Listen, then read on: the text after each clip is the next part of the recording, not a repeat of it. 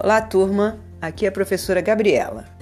E eu vou dar início a um podcast falando inicialmente é para início de história. Há um tempo atrás, um menininho perguntou para o pai assim: "Pai, para que serve a história?" O pai era historiador e ficou tentando pensar como ele respondia para o filho. Afinal, o pai não consertava uma geladeira, não fabricava carros, aviões, prédios. Para que servia aquele conhecimento todo que ele tinha? Tantas informações, tanto estudo, tanta pesquisa de várias épocas diferentes. Bom, primeiro, a história serve para nos divertir. Ela mata uma curiosidade nossa para saber que, que aconteceu antes da gente, saber de outras civilizações, outras épocas. É a primeira coisa. Alguns alunos também me perguntam logo no início do ano, geralmente, para que que eu vou estudar isso?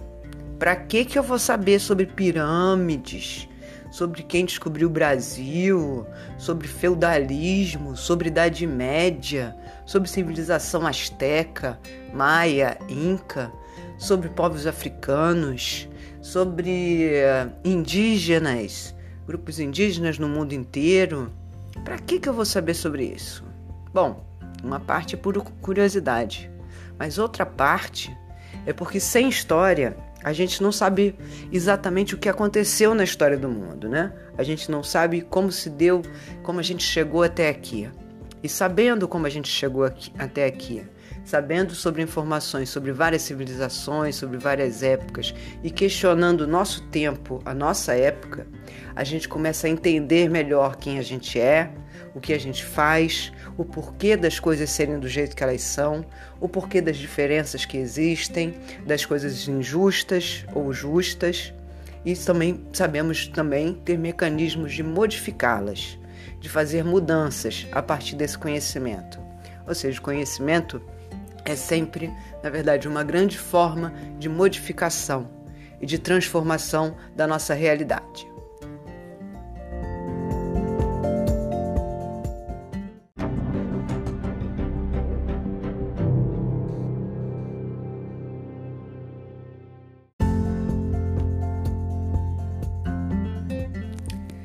Esse pai respondeu também, fez, acabou fazendo um livro sobre isso um pequeno livrinho muito importante.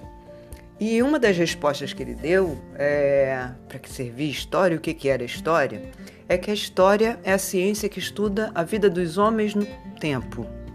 Não é qualquer vida, não é a vida das formigas, é a vida dos seres humanos. Não é a história das plantas, é a história dos seres humanos. De que seres humanos? Todos. Todos, em qualquer época, em qualquer tempo tanto do passado quanto do presente. A história também trabalha com o tempo presente, com o que está acontecendo agora, na nossa época, nos acontecimentos diários que a gente vive no Brasil hoje, no mundo inteiro atualmente. É a história do tempo presente. E quando no tempo, ou seja, a contagem do tempo é fundamental. A gente precisa saber que época que a gente está, porque cada característica de cada época se modifica então essa contagem é fundamental. Então, para contar o tempo, como a gente sabe? A gente está hoje em 2021. Peraí, o mundo só tem 2021 anos?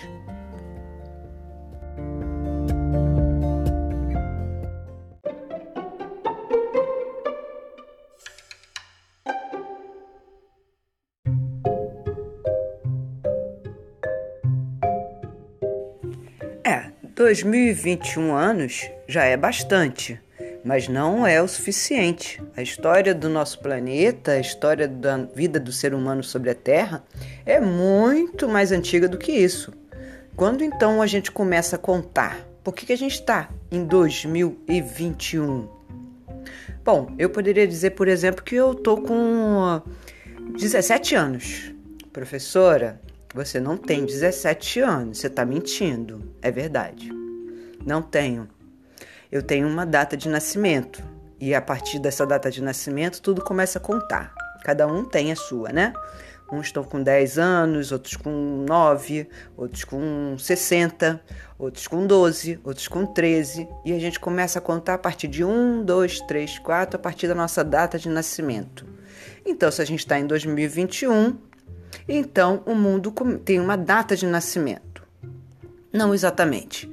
A gente tem uma convenção então, nessa convenção, aceita por toda, globalmente, pelo mundo inteiro, pelo nosso planeta, a gente tem uma convenção de um calendário. Então, nós usamos como cronologia, como contagem do tempo, o antes e o depois de Cristo.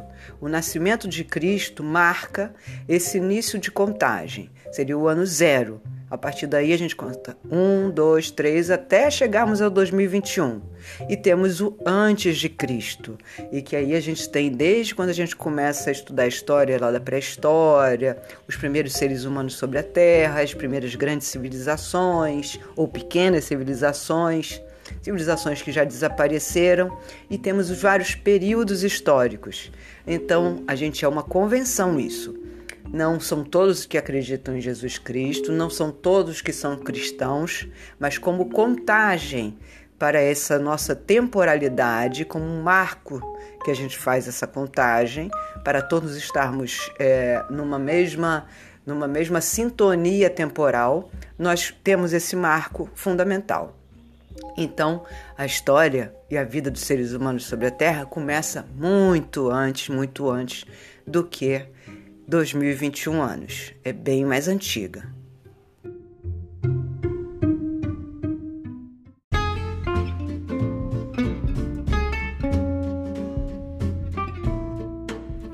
Como eu falei antes sobre a minha data do nascimento, a minha idade, eu falei que a gente teria uma certidão de nascimento. Pegando a certidão de nascimento, poderia se ver que idade exatamente eu tenho hoje. Se eu não tivesse certidão de nascimento, né, escrita, possível de ser encontrada, pessoas talvez que eu convivia é, durante a minha vida poderiam contar: não, eu conheço a professora, ela teve em tal época, em tal lugar, ela não tinha essa idade. Ou tinha essa idade em determinada época. Eu estudei com ela na escola, eu lembro disso. Então, eu estou falando de fontes. Como o historiador reconstrói a vida de alguém ou a vida de uma civilização? A partir de fontes escritas ou não escritas. As fontes escritas seriam uma certidão de nascimento, por exemplo, um diário que eu escrevia, coisas que eu deixei registradas, documentações. E os testemunhos, as pessoas que conviveram comigo, seriam fontes orais, fontes não escritas sobre a minha trajetória. Para contar histórias do passado, é, civilizações, a gente também, o historiador, utiliza essas fontes, escritas e não escritas. Podem ser monumentos, podem ser construções, vestígios deixados por civilizações, escritos ou não escritos, alguns deles escritos em linguagem totalmente diferente da nossa. Então é necessário descobrir e desvendar essas linguagens, às vezes, muitas vezes, línguas mortas, nunca mais utilizadas, né? registros difíceis de serem entendidos, como os hieróglifos, por exemplo, os egípcios, que a gente até faz alguns exercícios na escola, que são uma linguagem que foi descoberta depois de muita dificuldade, muita tentativa, foi finalmente decifrada e é possível hoje é, decifrar aquilo que tá, foi escrito por uma civilização que viveu há muitos, muitos séculos antes do nascimento de Cristo.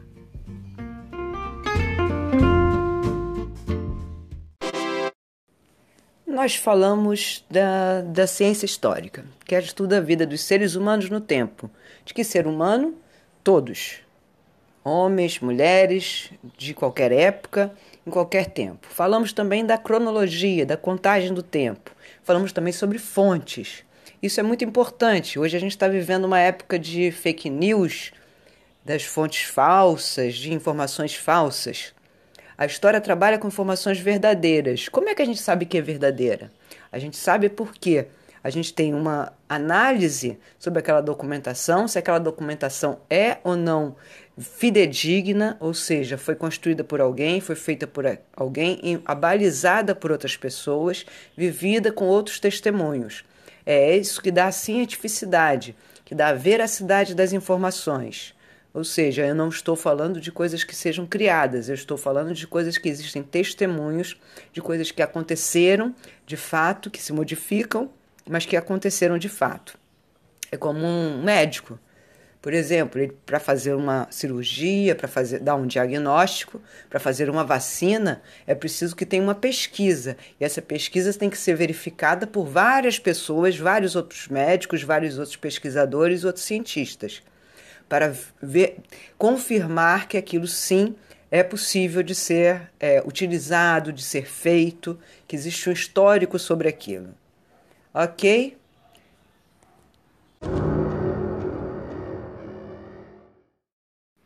Existe alguma outra coisa também muito importante na história.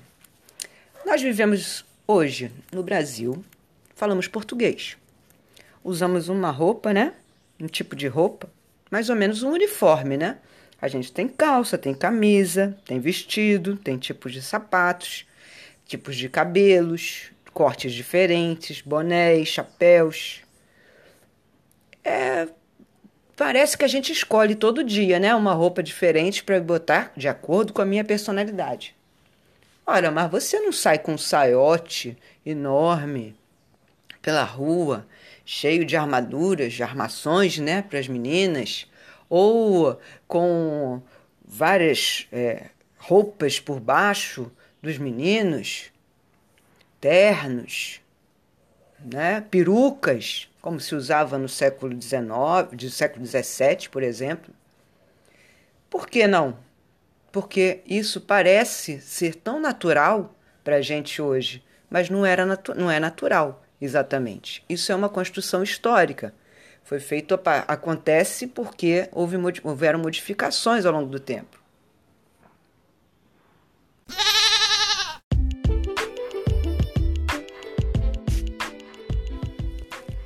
Se a gente tivesse nascido em outra época, em outro tempo, pensaríamos de formas diferentes, teríamos outras crenças, agiríamos de outras formas, utilizaríamos, teríamos outras é, ferramentas ou mecanismos de sobreviver e de viver diferentes. Ou seja, não é uma natureza que deu as coisas do jeito que elas são, da forma como elas são. Foi uma modificação feita pelos seres humanos ao longo do tempo. Se a gente estivesse, por exemplo, em Portugal, é, provavelmente eu falaria que vocês são muito giras, vocês são gajos muito giras ou raparigas muito giras. Ora, eles estão falando português. Tá eu estou falando aqui é, que um menino é muito bonito ou uma menina é muito bonita. É um português também, mas é diferente do nosso. E essas diferenças, nós somos uma colônia do Portugal, nós fomos colonizados por portu pelos portugueses, ou seja, os portugueses vieram para esse território que a gente chama hoje de Brasil, chegaram aqui, fizeram várias explorações por interesses que haviam na época e deram essa transformação que veio a construir uma civilização ou uma população brasileira da forma que a gente conhece hoje e com uma linguagem que ficou totalmente diferente da original de Portugal ou da que parece original em Portugal, certo? Então, se a gente também nascesse hoje na China, na Índia, na Groenlândia, utilizaríamos roupas diferentes, provavelmente teríamos pensamentos, pensamentos religiosos diferentes, crenças, formas de, de, de se comportar diferentes, regras diferentes e comeríamos comidas diferentes também. Então isso não é, é uma coisa simples e natural, é uma coisa que é transformada o tempo inteiro pelas épocas. Cada época é diferente de outra época, cada local é diferente de outro local. E isso é que dá o grande barato da história. Ou seja, a gente saber que existe tanta diferença e que tudo isso é parte da vida do ser humano. Ok, gente? Um beijo para vocês. Bom estudo, espero que tenham gostado desse podcast aqui que eu fiz especialmente para vocês, tá bom? Um beijo da professora Gabriela. Tchau!